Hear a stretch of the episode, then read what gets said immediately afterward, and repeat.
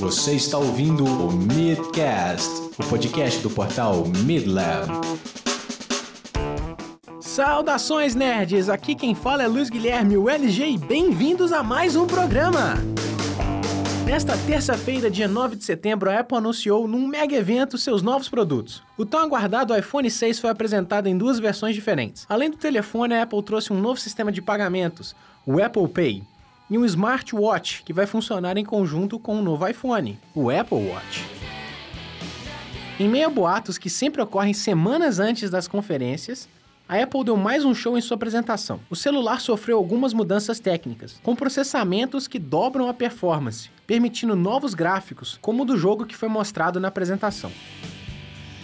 A Apple mostrou também a nova forma de pagamento, baseado no celular, o Apple Pay, um sistema que permite o cadastro de todos os cartões para pagamentos apenas com a aproximação do aparelho a um sensor, rápido, sem dinheiro vivo envolvido e muito mais seguro.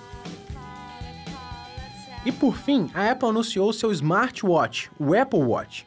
O relógio possui várias funções como o próprio celular e utiliza a coroa como mecanismo. Assim a pessoa não fica com o dedo na frente da tela enquanto utiliza. Então, galera, esta foi a conferência da Apple com o maior número de novidades desde o anúncio do iPhone 4 e foi muito bacana. Os gadgets vão entrar à venda nos próximos dias. Então, Justo quando todo mundo trocou os relógios de pulso por celulares, a Apple lança um novo relógio de pulso. Será que essa moda vai pegar? As pessoas vão voltar a usar relógios de pulso? Mesmo com todas essas mudanças e novidades, eu ainda vou ficar com o meu Android. Aqui é LG se despedindo de mais um programa.